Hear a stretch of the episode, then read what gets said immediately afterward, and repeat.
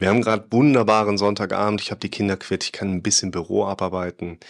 Kümmere mich so ein bisschen um eure Nachrichten auf YouTube. Ich habe aber auch viele WhatsApps, die ich gerade an Klienten austausche, wo ein paar Leute zum Beispiel was geschickt haben. Hier, das ist immer meine Befürchtung.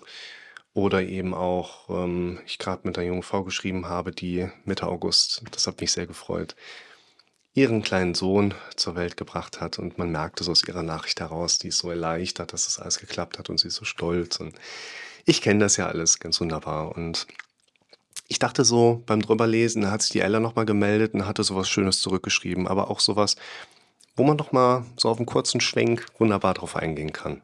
Und sie schrieb, dass sie das Ziel hat, mutiger zu werden, neugieriger zu werden und das eben auch ohne Panikattacken und will nicht mehr auf diese Symptome des eigenen Gehirns reinfallen, die mittlerweile automatisiert sind. Ich glaube, das kennen wir alle irgendwo. Ich finde das ganz spannend, was die Ella da geschrieben hat und deshalb wollte ich mal gerade ganz schnell auch darauf eingehen. Wenn wir über Ziele sprechen. Ich glaube, erstens, Ziele sind ziemlich wichtig, weil die geben Orientierung, die geben uns Leitung, die geben uns die Möglichkeit, Flexibilität aufzubauen. Wenn du einen Plan hast, und der hat nicht funktioniert, dann verändere deinen Plan, aber nicht dein Ziel.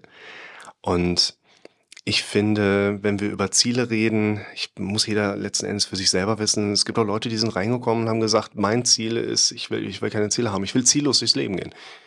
Ich sag, ist eigentlich auch ein Ziel, ne? Aber wenn die Leute das gerne so machen möchten, warum nicht? Go for it. Und ich erlebe meine eigene Situation mit einer strategischen Zieleebene, aber auch das meiner Klientinnen und Klienten wirklich sehr viel strukturierter, planvoller, kontrollierbarer alles. Mehr gute Gefühle, muss man auch mal dazu sagen. Ne? Also mein Plan, mein Ziel im Blick nach vorne, das darf ja auch heute schon einfach gute Gefühle machen. Ist ja auch ein ganz wichtiger Punkt. Ich verlinke euch das Video, warum ich Ziele so wichtig finde. Und ich verlinke euch auch das Video, weil ihr da bestimmt neugierig seid. Das ist zum Beispiel ja einer der, der Kernpunkte in meinem Buch, was ich vor einigen Jahren für den Humboldt Verlag geschrieben habe. Mehr Selbstwertgefühl in zehn einfachen Schritten. Im Grunde genommen geht es da um Selbstwertgefühl, es geht um Selbstbewusstsein, es geht um Selbstvertrauen natürlich auch so ein Stück weit. Im Grunde genommen ist aber das Buch, was ich geschrieben habe, genauso ein einfach erstklassiger Zieleratgeber, steht da nur nicht vorne drauf. Also, kleiner Spoiler von mir. Wenn ihr neugierig seid, wollt ihr mal reingucken. Internetseite 10einfacheschritte.de, 10 als 1.0, einfacheschritte.de zusammengeschrieben. Da könnt ihr auch die ganzen Sachen nochmal zu lesen, die ganzen Videos mit dabei. Und ein Video daraus, das möchte ich euch auch gerne verlinken, nämlich wie ihr Ziele, ich, habe es nicht genannt, wie ihr Ziele vernünftig, glaube ich, ist es, definieren könnt, wie ihr Ziele vernünftig definieren könnt. Weil, wenn wir Ziele definieren, sollten wir bedenken, dass wir nicht nicht verarbeiten können. Also unser Gehirn. Das bedeutet, wenn du das Ziel hast, ich will bloß nicht im Stau stehen, dann geht dein Gehirn nicht hin und macht dir einen Blick vor dem inneren Auge von einer leeren Straße, sondern dein Gehirn geht hin und sagt, hier, guck mal, die ganzen Rücklichter da. Und wir dürfen also quasi als erstes Kriterium lernen, dass wir unsere Ziele in der Anwesenheitsform des Erwünschten definieren dürfen. Ja, das ist interessant, ne?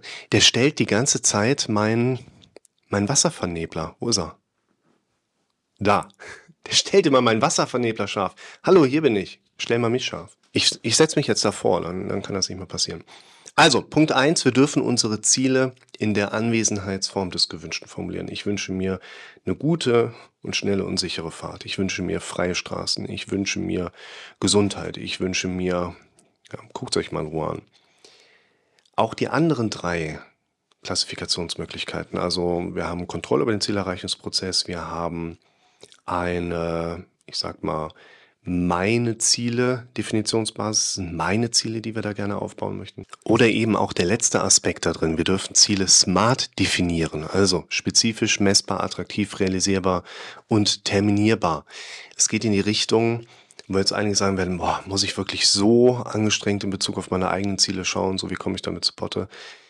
Ich würde sagen, nicht unbedingt. Aber wenn du dich an die Kriterien hältst, wie du Ziele vernünftig definieren kannst, dann kommt dein Gehirn nicht drumherum, im Kopf eben auch Bilder entstehen zu lassen. Und das ist eigentlich das Hauptziel, dass wir uns in einer Art und Weise mit Dingen beschäftigen, sodass wir Bilder im Kopf bekommen. Weil die Bilder, deine Ziele sind letzten Endes die Komponente, die dich immer wieder in der Lage sind, eben auch nach vorne zu bringen, sodass du Bock hast, bestimmte Dinge zu erleben. Also lieber Ella, wenn du dich damit beschäftigst, wie kannst du deine Ziele definieren, wie es jetzt zum Beispiel auch darum geht, mutiger zu werden oder neugieriger zu werden und das Ganze auch mit einer entspannten Ruhe, wo dein Körper nur in der richtigen Situation auch mal unangenehme Dinge macht, die er aber gerade als sinnvoll erachtet, also ohne Panikattacken. Ich glaube, dann kommst du schon einen ganzen Schritt weiter. Und was ich dir auch empfehlen würde, ist, so konkret wie nur irgendwie möglich, diese Baustellen, die du in deinem Leben hast, einfach zu betrachten oder zu definieren oder zu umreißen. Weil, wenn du gerne mutiger sein möchtest, ist das dritte Video, was ich euch gerne verlinke. Das ist einfach eine, ich sag mal, sehr abstrakte Ebene erstmal. Ich wäre gern mutiger. Ja, was heißt das denn eigentlich? Für was genau und in welchen Situationen? Mut bedeutet aus meiner Sicht, dass wir erst einmal die Waghalsigkeit davon abgrenzen können. Die meisten Leute sagen nämlich, ja, ich gern mutiger. Ja, was bedeutet das denn? Ich traue mich was, was ich mir sonst nicht getraut hätte. Wenn ich mich was traue, wo ich sonst entsprechende Schutzgedanken habe, dann macht das keinen Sinn, dass ich ohne irgendeine Vorbereitung, ohne irgendein Fachwissen, ohne irgendeine Routine da reingehe. Wenn ich mich dann dazu umreiße, wirklich etwas zu machen, wo mein Körper mir sonst so eine Barriere gibt, da heißt es letzten Endes, ich bin waghalsig unterwegs und unser Kopf und unser Körper möchte überleben, damit wir uns reproduzieren. Er möchte nicht, dass wir waghalsig sind. Das macht keinen Sinn. Wenn du mutiger sein möchtest, ich verlinke es dir auch mal unten in der Beschreibung. Aus meiner Sicht besteht Mut vor allen Dingen aus drei Komponenten. In dem Video erzähle ich so ein bisschen was über meine Rettungsdienstvergangenheit. Da wurde ich auch oft als mutig beschrieben. Ich habe mich nie unbedingt als so mutig erlebt.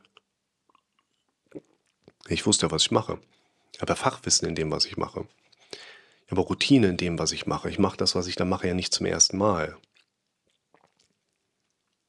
Und ich habe im Rettungsdienst auch eine sogenannte Garantenstellung. Das heißt, ich muss helfen. Wenn ich nicht helfe und man würde mich dann im Sinne eines Gerichtsverfahrens dann eben dran kriegen, dann würde es eben nicht lauten, der Rick hat hier unterlassene Hilfeleistung begangen, sondern dann heißt es ganz schnell aktive Körperverletzung mit Todesfolge. Nur in den anderen Situationen arbeiten wir darauf hin, was genau möchtest du dich trauen? Wir grenzen das ein. Wir bauen mit der Zeit Fachwissen auf zu deinem Thema. Wir gehen hin und bauen mehr und mehr Routineoptionen mit da rein und versuchen dich Schritt für Schritt daran zu führen, wo du gerne hin möchtest. Und im dritten Schritt versuchen wir, mehr Selbsterlaubnis in deine gedankliche Situation mit reinzubekommen. Und dann wirst du es schaffen, dich auch für die Situation, wo du gerne mehr Mut haben möchtest, dich auch in Anführungszeichen mutiger fühlen. Und noch ein vierter Punkt. Du möchtest gerne neugieriger. Vierter Punkt. Du möchtest auch gerne neugieriger werden. Was bedeutet das? Ich würde Neugierde mal kurz mit dem Thema Skepsis abgrenzen. Wenn jemand erklärt, er sei skeptisch bei Dingen, dann bedeutet das eigentlich häufig, jemand hat den typischen Abwehrgedanken des eigenen Kopfes und distanziert sich von einer Sache und beschäftigt sich nicht mehr weiterhin damit. Skepsis bedeutet für mich tendenziell eher, jeder hat ja so sein eigenes Verständnis von Sprache. Skepsis bedeutet für mich, dass ich diesen Abwehrgedanken erlebe, mich aber trotzdem bewusst auf die Skepsis-Inhalte hinzubewege und versuche damit zu arbeiten. Was ist gerade meine Befürchtung? Was ist so mein Thema, was mich davon abhält, bestimmte Dinge zu machen, bestimmte Gedanken weiter zu verfolgen, an einem Thema zu bleiben? Es gibt häufig gute Gründe, warum wir uns erstmal von etwas distanzieren sollten. Und wir sollten uns mit diesen Dingen beschäftigen, uns denen zuwenden, weil unser Kopf, der hat keine Lust auf Veränderung. Unser Kopf geht hin und sagt, Moment, das ist was anderes als die Strategie, mit der wir bisher überlebt haben. Da könnte es jetzt gefährlich werden, da gebe ich erstmal so ein paar Widerstandsgedanken hoch. Wenn wir aber anfangen, uns mit den Dingen zu beschäftigen, vor denen wir uns sonst so ein Stück weit immer wieder vom automatisierten Gehirn zurückdrängen lassen, können wir diesen Zustand, den wir uns da antrainieren, vielleicht von Natur aus schon neugieriger bezeichnen.